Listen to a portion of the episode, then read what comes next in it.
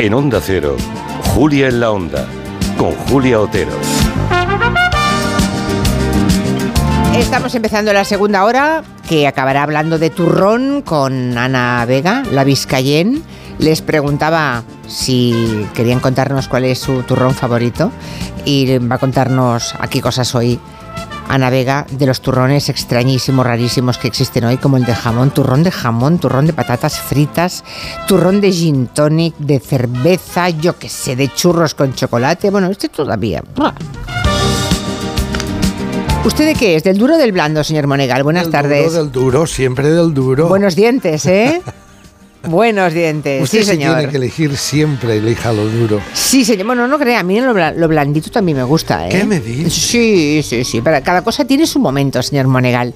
Vamos a ver qué ha repasado, qué ha repasado eh, en su fantástica libreta que está de anillas que está acabándose. Está acabándose. Le quedan sí. apenas una nada, 20 páginas, ¿eh? Y tengo que rogar a Onda Cero que por fa- fa- favor ¿Le dé otra libreta? vuelva a hacer estas libretas que Tan me han bonitas. dicho que ya no las hace de tapa muy dura que nos van muy bien. Pues déjeme que le voy a regalar una que yo no he usado. ¿Ah, sí? Sí, tengo una por ahí guardada. Oh, qué alegría. Sí, sí, sí. Bueno, ¿qué ha visto usted en la tele estos últimos Pues días? que estamos Cuénteme. en Navidad y les ha entrado una especie de tembleque así solidario, entrañable, en re- de reconciliación en los del intermedio.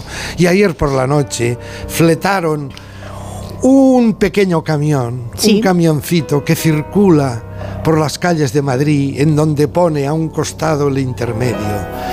Y al otro se van sucediendo una serie de estampas de reconciliación política. Y Wyoming nos decía, ¿No sería bonito que por unos días Sánchez y Feijó se reunieran, pero para darse un abrazo y tomarse unos copazos y decirse ¡Una borracho! ¿No os gustaría que Yolanda Díaz e Irene Montero se intercambiaran regalos en vez de puñaladas? ¿No os encantaría que Puigdemont y Abascal compartieran una botella de cava y acabaran cantando juntos el tamborilero en vez de ponernos la cabeza a todos como un bombo? "Ah, qué hermosos deseos. De todas maneras quiero decirle a Wy- a Wyoming, con todo mi afecto de siempre, que si esto sucediera, el intermedio no tendría sentido. ¿Verdad? Si todos estuvieran hermanados. Sigamos, despido de Piqueras. Ah, sí. Hay una entrevista hoy, la verdad es que hay muchos compañeros, colegas que están entrevistando a Pedro Piqueras, eh, son muchos años. 51 años de profesión. Y se va. Creo que son 18 seguidos en Telecinco. Sí, Llegó a ser durante muchos años, más de una década, líder de la información de los informativos de la noche. Y él, él mismo se despide delante de las cámaras así. Ha llegado el momento de la despedida, solo que esta vez no voy a decirles hasta mañana. Cierro 51 años de profesión entre el diario Pueblo, Radio Nacional y 34 de esos años en televisión. Aparecí por primera vez con Pilar Miró en televisión española, era el año 1988 y me quedé incrustado en la pantalla. Buenos años allí, buenos años también en Antena 3, 12 en total, y los últimos 18 aquí, en esta casa, en Telecinco. Les deseo tiempos de menor crispación, de más justicia y de más felicidad. Muy buenas noches y hasta siempre. Me gustaría Muy una- emocionante. sí, me Sí. gustaría una entrevista con que le hiciera usted una entrevista a fondo a Piqueras y que contara, si es que quiere contarlo, las vicisitudes que ha pasado en Telecinco con esa distinción que hacía Paolo Basile. Este eh, Piqueras fue el gran fichaje informativo de Paolo Basile. Dicen que lo fichó en un aeropuerto. Ah, que contara cómo ha vivido toda esa idea de Basile de que el periodismo no interesa y solo interesan los comunicadores. Cómo ha vivido Piqueras esos tiempos en que le daba entrada a su informativo pues cualquier criatura que estaba haciendo algo en Sálvame, la señora Raquel Mosquera o cualquiera de los que estaban. hombre. Esteban, sí. ¿Cómo ha vivido esos años en que primaba la información de Telecinco el impacto del suceso? De ahí viene aquello que decían escalofriantes imágenes que le decían a, a, Pique- a Piqueras, ¿verdad? Sí, apocalíptico. sí. Apocalíptico, escalofriante, porque primaban la primera para enganchar audiencia a la orden era, creo yo, por eso me gustaría una entrevista con él. La orden era, oye, hay que empezar con sucesos, ¿eh? con algo terrible, apocalíptico, escalofriante, y entonces la gente queda atrapada. Sería una conversación interesante. Desde Sí, luego, desde aquí. tomo nota, tomo nota, tomo un nota. fuerte abrazo a Pedro Piqueras. A mí me ha parecido siempre un informativo digno, por otra Sí. parte, un informativo bastante neutro. Y cosa que- que, en los tiempos que corren eh, es muy Es de agradecer. difícil, es difícil Y él se ha mantenido siempre en cierta neutralidad informativa, sí. Y eh, lo que le conté la semana pasada de la entrevista que tuvo el otro día con Risto Mejide Sí. en cuatro, en el Chester, cuando dice, dijo, yo desde que comencé me tomé como lema y como máxima no intimar ni relacionarme con el mundo de los políticos, ni siquiera rozarme hablar de ellos en tono profesional e informativo, pero luego No irse de copas. no relacionar. Es una buena idea, es, sí. es una idea excelente. Muy buena idea. Continuemos. Eh, se ha visto por fin lo que presentó hace tres meses Jordi Évole, creo que fue en el Festival de San Sebastián. No me llames ternera. No me, llame, llame no ternera. me llame ternera con el exetarra Josu Urriticochea. No le voy a poner nada de esta entrevista, señora Otero. Le escribí el otro día en el periódico a Jordi Évole, titulando Jordi, coma, es decir, directamente a él, le dije, no ha servido para nada, no tiene ningún interés esta entrevista que le has hecho, no aporta nada. Hemos encontrado un Yosu ternera, mirada metálica, neuronas de plomo, que cuando le preguntaban, por ejemplo, ahora tiene pendiente este señor un juicio, creo que será en marzo o en abril, quizá antes, por los atentados del cuartel de Zaragoza, en donde mataron, entre otras personas, a cinco niñas. Cuando le preguntan por eso, dice, bueno, agrada, y cito textualmente, matar no es agradable, dice. Pero ya avisamos de que desalojaran los cuarteles, las viviendas de los... Ya, ya avisamos. Cuando hablan del atentado de Hipercor, veintitantos o más muertos, niños, niñas, ancianos, una bomba en los sótanos del Hipercor, de un centro comercial rebosante de gente comprando, dicen, bueno, ya avisamos de que desalojaran el centro. Ah, mire, el único momento en que se ha incomodado ha sido cuando Jordi Évole le ha dicho, bueno, estamos haciendo esta entrevista en Francia, dice, un momento, esto es el País Vasco Norte, esto es Euskadi Norte, o sea que no siga por ahí, y a- eso es lo único que le molestó. Demuestra la estructura neuronal, neuronal de estas personas. Sin a mí, dígame. Ah, no, a mí, a mí no me pareció que blanquease en absoluto a No, Ternera, ¿eh? no, no, es, Al- pero al, fue- contrario. No, no, esa queda, acusación- queda meridianamente clara la, la- la miseria intelectual, del, aparte de otras miserias, pero la intelectual. Uno, mm, no sé, eh, esperaría de alguien a los setenta y pico de años que ha tenido tiempo para formarse, una capacidad dialéctica o de explicación, que no de justificación, porque nunca se puede justificar el terror, pero una, algo más de contenido en, en sus palabras pobres, pobrísimas, Y argumen- metal- muy metálico, muy argumentaciones metálico, insignificantes, miserables. Pero yo no creo que sea blanqueo en absoluto. No, ¿eh? eso le acusaron a Jordi Sí, Évole cuando lo injustamente. No, no, y además le acusaron de esto 50 firmas o 500 firmas, no Sin- sé seguramente que no habían visto el Y sin ver el documental, Lo cual sin hay ver que, la entrevista, Hay que ser muy lo cual- osado, sí, hay que ser muy osado para, ese, para tal Pero cosa. yo como ejercicio televisivo me parece que ha sido inútil. Sí, en cambio, le voy a poner el breve pr- prólogo y brevísimo epílogo que le dedicó Jordi Évole antes y después de hablar con el verdugo. Hablar con una víctima. Francisco Ruiz. Un hombre que llegó, dice, yo soy un hombre de la guerra, un niño, era un niño de la guerra. Llegué a Galdácano, Galdacao, ahora en vasco, llegué con seis años de edad.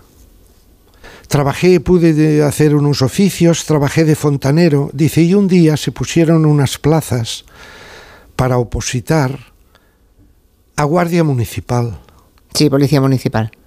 Dice, y yo para tener un sueldo fijo ya tenía tres niñas. Dice, opté, dice, y un día, siendo ya Guardia Municipal, Policía Municipal, dice, me tocó acompañar al alcalde de la ciudad. Y fue aquel día en donde nos esperaba un comando, me pegaron un tiro en el pecho, otro en el abdomen y una ráfaga de metralleta de medio cuerpo para abajo. En total 12 impactos de bala. Milagrosamente sobrevive. Y Jordi le hace unas preguntas y este hombre, que es la víctima, no es el plomo del verdugo, dice. La primera vez que salí yo vi que había, había un rechazo a mi persona, Jordi. Había un rechazo a mi persona. Y yo notaba que la gente que me conocía se iba a la acera de enfrente. Y yo la verdad es que aquello me dolió en el alma. Me dolió tanto como el atentado el verme apartado de esa sociedad que yo, de los seis años que fui a Galdácano, yo vivía en aquel pueblo, me conocía todo el mundo, eh, y, verme rechazado por ser víctima, aquello yo lo llevaba muy, muy mal. Mi mujer cuando iba a hacer las compras a la tienda o a la carnicería, pues el carnicero no se, no se callaba la boca. Mm, estando la carnicería llena, pues decía a este fascista, ya le tenían que haber matado hace tiempo. Y al policía municipal que se joda por acompañarlo. Claro, yo veía que mi mujer cuando llegaba a casa llegaba con los ojos de lágrimas y ya tuve que decidir hablar con mi familia y tomamos la decisión de marcharnos del País Vasco, como, yo qué sé, como unos apestosos. Muy impresionante ese testimonio. Es un poco lo que empapa toda la novela de Aramburu, Patria. Sí. Eh, eh, refleja exactamente eso, cómo las víctimas se, se, convertían en doble y triplemente víctimas, ¿no? denostadas por completo. O sea, este culpables de no haber muerto o de estar vivos todavía. Es impresionante y dolorosísimo. Yo le digo a Jordi, la entrevista era esta. hizo, la hizo. No, le hizo un prólogo y un epílogo sí, a la de acuerdo, víctima. De acuerdo, la envolvió... Entrevista, la entrevista era esta, desde mi punto de vista. Sí, bueno, está bien. A la víctima, no hmm. al verdugo. Lo que pasa es que solo eh, supo segura... Igual si supiera que el resultado iba a ser el que fue, no se lo hubiera hecho, señor Monegal. Es posible es posible porque aportar uno se lleva a veces sí uno se lleva a veces sorpresas ¿no? qué más en Telecinco están ahora de Navidad y están con el programa de viernes que no les cabe la satisfacción porque parece que están encontrando gente que está sin tabaco. Cómo sí gente que parece ser que va escasa de dinero. Ya. No sabíamos que Fran Rivera el gran extorero iba justo de dinero, no lo sabía. ¿Cree usted que es eso? ¿Por lo que ha ido a la tele? No hay otra explicación desde mi punto de vista. ¿Pero por qué? ¿Qué dijo? ¿Qué hizo? No, protagonista, salía la presentadora, sabe que esto tiene dos presentadores, Santi Acosta y Beatriz Archidona, y Beatriz Archidona perfectamente vestida. Ya estamos de viernes y viene esta noche un auténtico programón. Y esta noche tenemos un auténtico programón. Y lo digo porque tras años sin pisar Mediaset, Fran Rivera regresa aquí a Telecinco pues para protagonizar nuestro scoop, esa gran exclusiva. Y carga como nunca contra una mujer, contra Isabel Pantoja. ¡Y ya estamos de viernes! Bueno, arrancamos un programa que promete, promete muchísimo que hablar. Vamos a hacer un bombazo. Y el infierno que ha supuesto en su vida la mujer con la que se casó su padre, a la que ni siquiera la nombra, ¿eh? Hablamos de Isabel Pantoja. Ole, ole, es viernes, vamos a despedazar a alguien. ya viene alguien. Bueno, han creado un mercado, eso es volver al sistema tradicional de Telecinque. O sea, en realidad solo molestaba el equipo de Sálvame. Parece ser. Molestaban un grupito de personas. Sí. A lo mejor porque, eran progresistas. Sí, rojos, maricones y no sé qué, dijo Jorge Javier Vázquez. Pero bueno, el producto que hacían Ya me dirá usted, ¿no? Ahora, eso sí, todos eran progresistas, ¿eh? Oiga, yo siempre recuerdo aquellas palabras de la Biblia. eh, tú eres lo que haces. Se te va a juzgar por lo que has hecho en esta vida. ¿Qué Sí, tipo de televisión han hecho estos progresistas? Lo dejo ahí.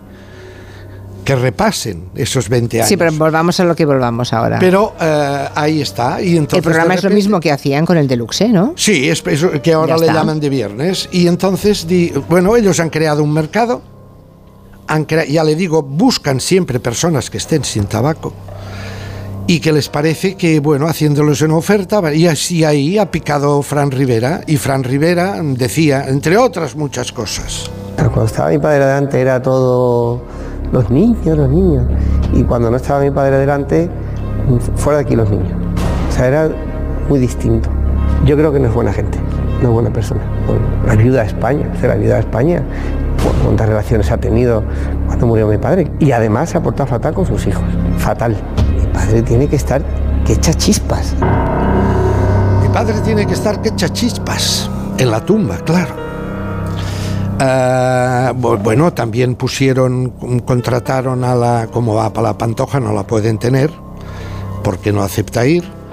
Ah, contrataron a Chabelita, a Chabeli, la hija de la Pantoja, para dar un contrapunto. Y luego siguieron otra vez con esa especie. Mire, una cosa es contratar y cobrar una soldada por trabajar y otra cosa es que te paguen por vomitar. Son dos cosas completamente distintas. En Telecinco hay verdaderos expertos en provocar el, domi- el vómito. Llevan años de experiencia. Y contrataron también, y ya lleva tres viernes, al hijo de Bárbara Rey, que vuelve a poner a parir a su madre y que dibuja Telecinco al emérito Juan Carlos I, capitán general de los ejércitos y rey de España en aquella época, como si fuera un pobrecito indefenso en manos de una pérfida mujer.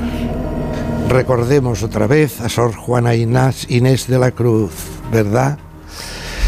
¿Quién es más de culpar? ¿La que peca por la paga o el que paga por pecar? Muy buena frase. Sigamos. Deberíamos saltarnos y llegar al final, señor Monegal. Vamos al final. Vamos al final, sí. Vamos al final. Vamos al final. Pues mire usted, le he traído hoy un documento porque acaba de saltar en la revista Paris Match en París la entrevista honda, emotiva, tremenda que le acaban de hacer a Françoise Hardy.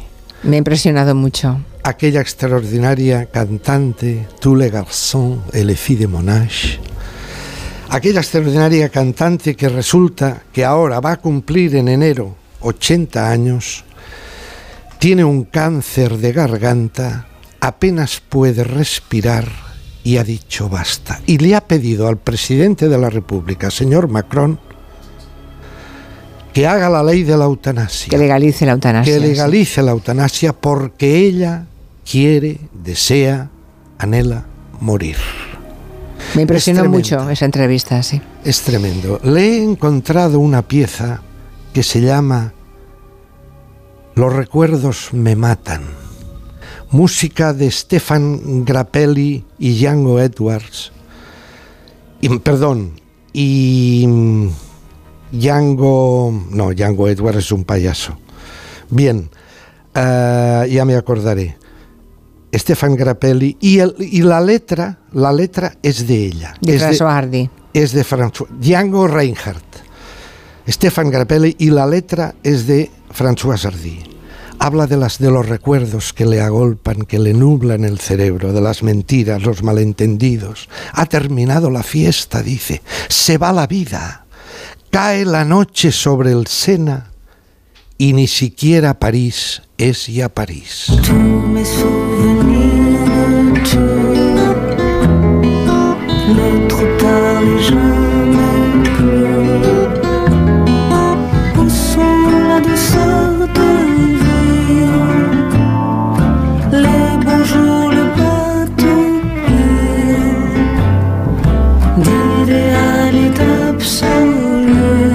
Es una canción triste. Pues sí.